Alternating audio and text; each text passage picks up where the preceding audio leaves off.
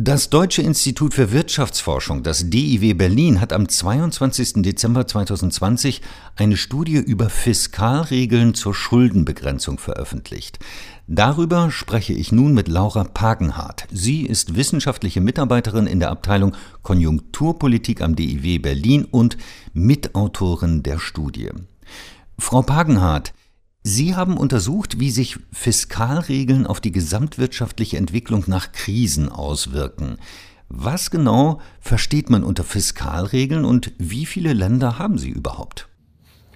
Ja, also eine Fiskalregel, die wird definiert vom äh, Internationalen Währungsfonds als äh, eine lang anhaltende Beschränkung der Fiskalpolitik durch numerische Grenzen auf öffentliche Haushaltsaggregate. Um das ein bisschen leichter zu formulieren, das heißt also, dass eine Fiskalregel begrenzt, wie viel der Staat zum Beispiel ausgibt, wie viele Schulden der Staat macht oder was er für ein Defizit hat im Jahr oder ein Haushaltssaldo. Ähm, Fiskalregeln sind in den letzten Jahren und Jahrzehnten sehr viel beliebter geworden. Ähm, zum Vergleich, wir hatten 1990 sieben Länder weltweit, die ähm, irgendeine Art von Fiskalregel hatten. Und ähm, der letzte Stand, den wir haben von 2015, sagt uns, dass es mittlerweile 91 Länder gibt, die eine Fiskalregel haben. Dementsprechend ist die Zahl sehr stark angestiegen. Können denn Länder mit Fiskalregeln die Folgen einer Krise oder einer Naturkatastrophe besser bewältigen als Länder ohne Fiskalregeln? Genau, also wir haben uns das angeschaut, wie Sie schon gesagt haben, wir haben Naturkatastrophen verwendet als sogenannte Schockvariable und haben uns angeschaut, ähm, wie sich verschiedene volkswirtschaftliche Aggregate verhalten haben nach so einem Schock.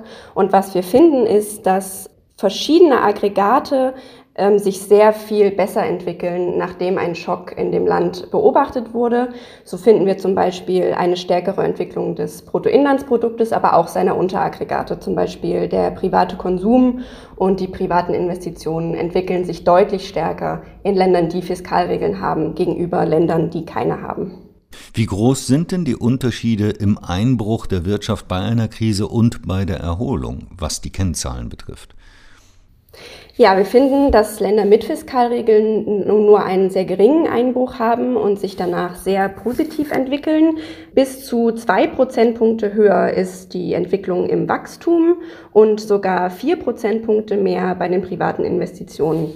Besonders äh, interessant ist die Entwicklung der öffentlichen Ausgaben, das heißt den Ausgaben des Staates. Hier finden wir ein stärkeres Wachstum der Ausgaben um fast 20 Prozentpunkte in Ländern mit Fiskalregeln. Woran liegt das? Warum können Länder mit Fiskalregeln Krisen besser wegstecken? Was ist der Schlüsselfaktor für die Unterschiede? Ja, da haben wir uns verschiedene Dinge angeguckt. Ähm, dazu sollte man vielleicht sagen, ähm, Fiskalregeln als solche werden auch oft kritisiert, weil die Befürchtung besteht, dass ähm, solche, zum Beispiel eine Schuldenregel oder eine Defizitregel, die in irgendeiner Form eingrenzt, wie viel ein Staat ausgeben darf, eventuell dafür sorgen könnten, dass im Krisenfall eben keine stärkeren Ausgaben getätigt werden können und das könnte zum Problem werden. Deswegen ist es hier wichtig, dass diese Regeln eine Ausnahmeklausel definieren. Das bedeutet, dass in Ausnahmesituationen, zum Beispiel einer ähm, Naturkatastrophe oder eben auch einer Pandemie, irgendetwas, das der Staat nicht vorhersehen kann, die Möglichkeit besteht, diese Regel, sagen wir mal, zu reißen, also ähm, das Defizit zu erhöhen und, und äh, die Schuldenquote, die vorgegeben ist, eben doch zu übertreffen.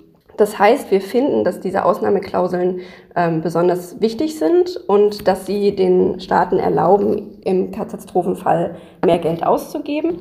Die andere Sache, die wir finden, ist, dass ähm, es wahrscheinlich so ist, dass Fiskalregeln, eben weil sie in normalen Zeiten dafür sorgen, dass Staaten besonders quasi wirtschaftlich agieren, also dass sie ähm, ihre Finanzen im Zaum halten und ihre Schulden reduzieren, dass es dadurch für sie möglich ist, mehr Geld in Krisenzeiten auszugeben und dass sie auch damit dem Markt signalisieren, dass sie ähm, gut wirtschaften können und es somit für sie leichter ist, am Markt Geld zu bekommen. Das heißt, sich Geld zu leihen, um es dann auszugeben und eben auch zu niedrigen Zinsen sich das Geld zu leihen, sodass es einfacher ist, Schulden zu machen.